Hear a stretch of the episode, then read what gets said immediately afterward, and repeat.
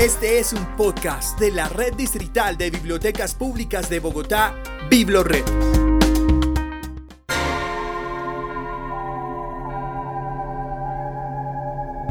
Bibliotecas Humanas. Voces y memorias de nuestra historia. En esta temporada presentamos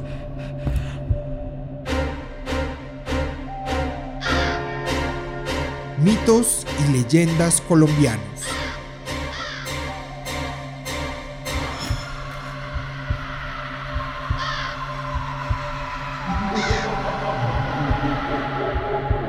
Episodio 5. La patasola. Se ha transmitido de generación en generación y se ha llegado a la conclusión que todo se debió a una infidelidad. Cuenta la leyenda que una hermosa mujer estaba casada con un noble campesino, trabajador, amoroso con sus hijos y responsable con el hogar. Él por su trabajo, que era vendedor de las cosechas del patrón, hombre acaudalado y poderoso que tenía venta de mayorista en otros pueblos. Este se aprovechaba del trabajo del campesino Eliseo, que se iba a cerrar negocios y visitaba a su mujer. Además que para esta el hombre no le era totalmente indiferente. Al contrario, le coqueteaba ampliamente. Los chismosos del pueblo no tardaron en darse cuenta e ir a contarle a Elsa.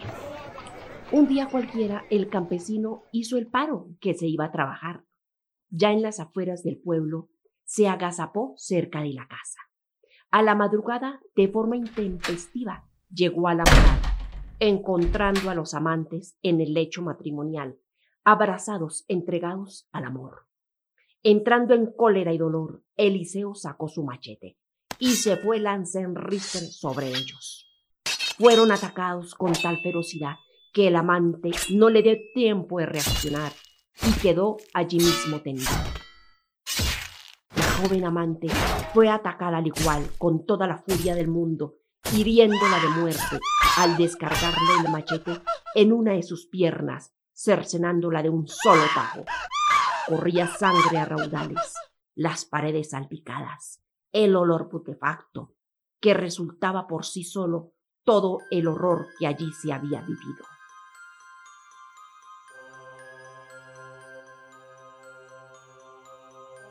Es por esto que esta casa permanece abandonada.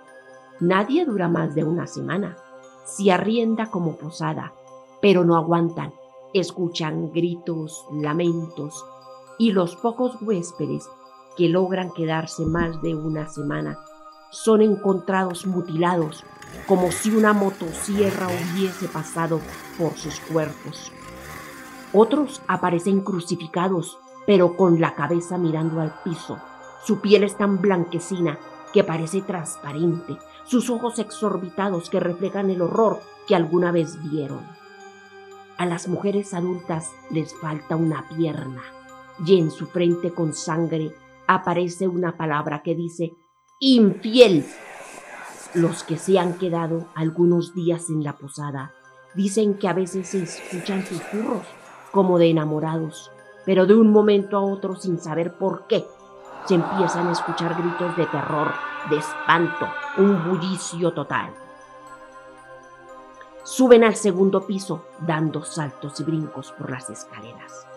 Apenas con la poca luz que se proyecta por el cielo raso, ya envejecido y maltrecho, logrando llegar al lugar de donde provienen los ruidos, alcanzan a divisar por debajo de la puerta una luz intensa y roja que se proyecta de repente el susurro de los enamorados cesa y empiezan a escucharse los gritos de horror y pánico que allí se vivieron.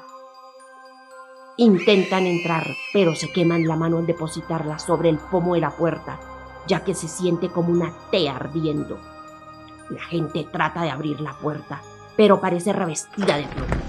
Los pocos que han logrado entrar dicen que han encontrado un lecho ensangrentado en donde reposa el esqueleto del que pudo haber sido un hombre, pero sus huesos parecen tan limpios que dan la impresión de haber sido pulidos por escultores. En sus cuencas, unos ojos grandes e insondables como la muerte misma. Salen arañas negras y repulsivas, como si quisieran decir lo ajeno, ni con los ojos se acaricia. De lo que alguna vez fueron sus manos, aparecen mutiladas, como si el mensaje también fuera, lo ajeno se deja quieto. El solo olor del ambiente es pesado, nauseabundo, pues cuando se alcanza a divisar con la poca luz que entra por una ventana vieja y cuyos cerrojos están verdes y desvencijados, algunos roedores que pasan por encima del esqueleto, anidándose en su caja torácica. Pero de un momento a otro se deja escuchar en el recinto una voz ultratomba que dice Perdón, perdón, saliendo espantados los que hasta en este momento han podido ser testigos de tan macabro hecho.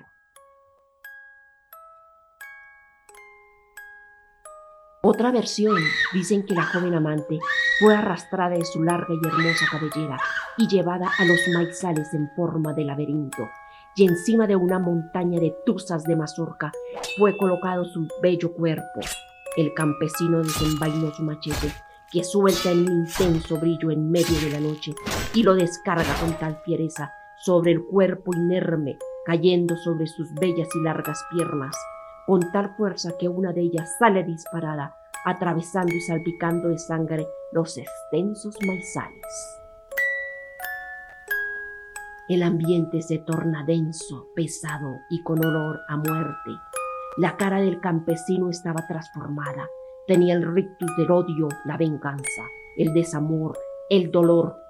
Sus ojos brillan intensamente, sus pupilas dilatadas, sus mandíbulas fuertes y contraídas que denota el sufrimiento y la decepción.